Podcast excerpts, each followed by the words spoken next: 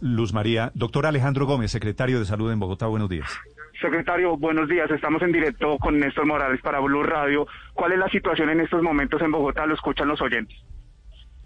Muy buenos días, don Néstor, a usted, a todos sus oyentes. Estoy aquí desde el Hospital San Carlos, en el sur de Bogotá, eh, revisando, como es nuestra costumbre, la condición en que están cada uno de los servicios.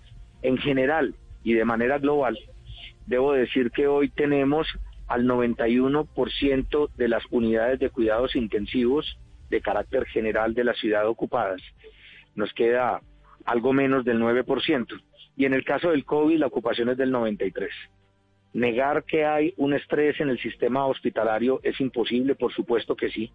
No lo hemos ocultado nunca y de hecho es la razón por la que hemos tomado tantas medidas de carácter social tratando de disminuir la presión sobre los sistemas, sobre todo de urgencias y de cuidados intensivos.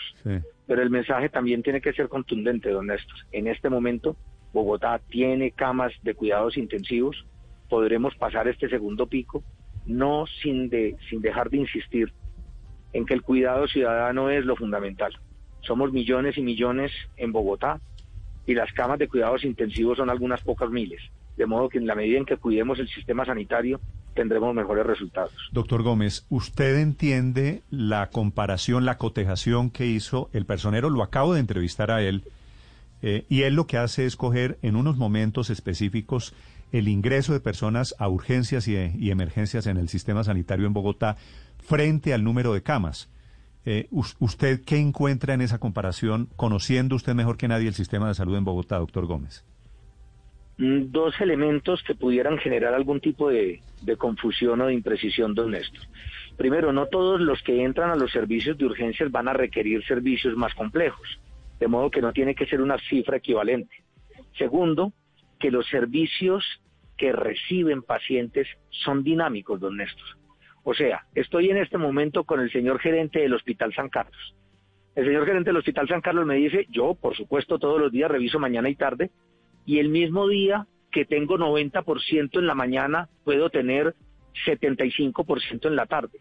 ¿Por qué? Porque se dan altas, porque hay pacientes que se trasladan a otras partes, porque hay pacientes que necesitan ser atendidos por otros servicios. Entonces, el dinamismo con el que se maneja la regulación de los pacientes lleva a que pueda generar errores una foto instantánea de cómo están las cosas. Hay servicios de urgencias que a veces tienen más del 100% de su capacidad. Por supuesto que sí, don Néstor. En las festividades, en los fines de semana, en las, en las fiestas que corresponden, por ejemplo, con eventos deportivos, puede haber una congestión de los servicios de urgencias que dura unas horas y se va mejorando porque vamos haciendo sacada de pacientes, hay algunos pacientes que se dan de alta y otros que simplemente pueden irse para su casa. Este tipo de situaciones entonces puede generar error. Yo quiero creer que por supuesto lo que hay es solamente eso, un error de apreciación y trabajaremos todos los días respetando muchísimo el trabajo de la personería para que no se generen estas confusiones y a la gente no se le informe por fuera de lo que es exactamente lo que está pasando. Sí, doctor Gómez, una pregunta final. Eh, también habla el informe de la personería sobre falta de medicamentos y creo que allí sí hay un punto, allí sí tal vez hay una queja generalizada porque los médicos lo están denunciando, los pacientes lo están sintiendo, usted lo ha admitido. ¿Cuál es la realidad y cuál es la expectativa en medicamentos para atender a pacientes COVID? Finalizando el mes de diciembre, don Néstor, hubo un déficit relativo específicamente de cuatro o cinco medicamentos Estoy hablando del midazolam en unas presentaciones, sobre todo de 50 miligramos. Estoy hablando del propofol. Estoy hablando del citracurio, que son relajantes musculares, en fin. Estos medicamentos, por haberse incrementado su uso de manera importantísima, pero además porque se empezaron a, también a usar muchísimo en Estados Unidos y en Europa, y de allí son las casas matrices que los producen, sufrieron un desabastecimiento relativo. ¿Cómo reaccionamos?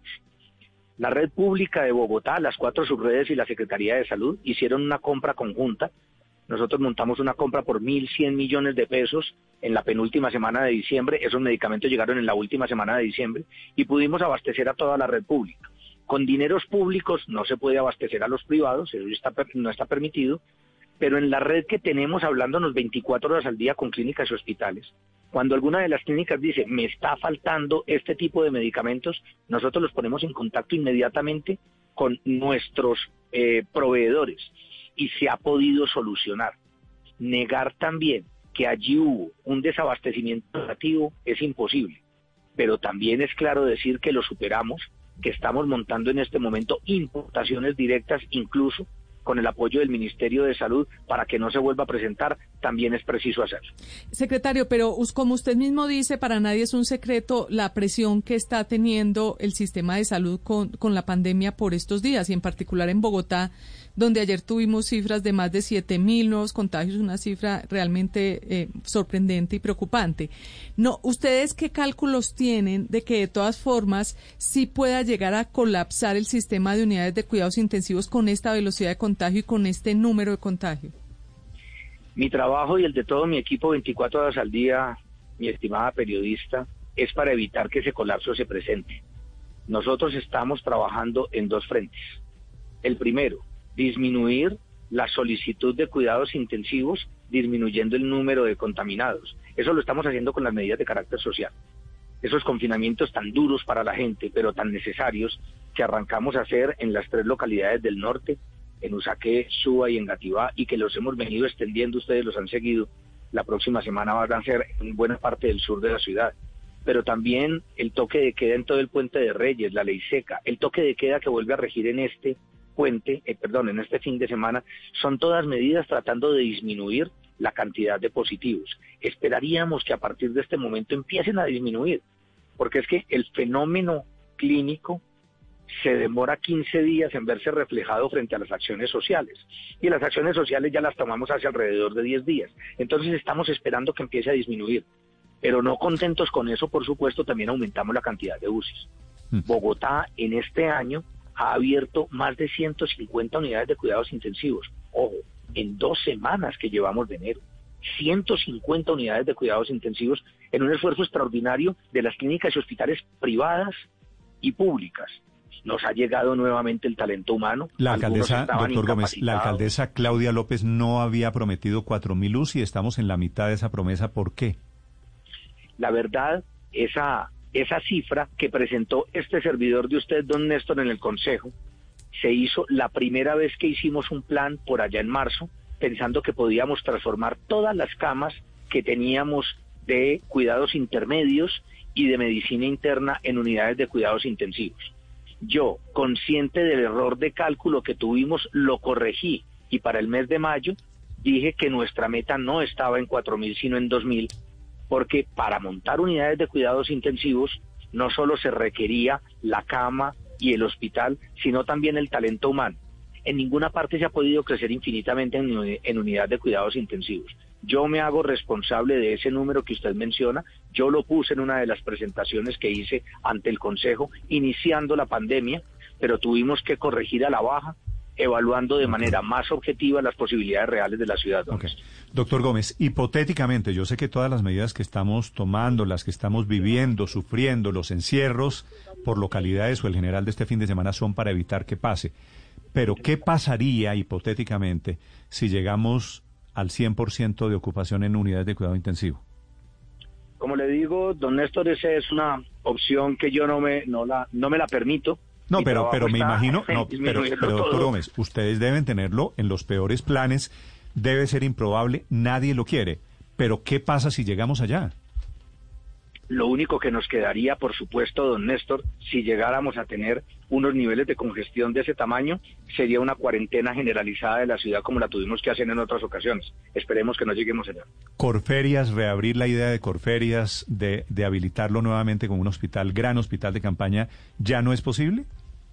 Sí es posible, pero no lo estamos creyendo necesario porque se han abierto múltiples posibilidades en cada uno de los centros hospitalarios por iniciativa de ellos y eso nos está generando el recurso suficiente. Sí. Secretario, eh, usted ha dicho cada IPS se comporta distinto, por supuesto. Hoy, con la información que tienen ustedes, ¿hay personas, hay pacientes que estén solicitando una cama UCI y cuyo traslado esté pendiente o, o no? Wilson, eh, el secretario tuvo que entrar en esos momentos al Hospital San Carlos, va a iniciar un recorrido con las autoridades sanitarias. José David, gracias. Néstor, aquí seguimos entonces con el secretario, más reacciones a este tema en Bogotá entonces. Bueno, quedó, quedó hecha la, la precisión.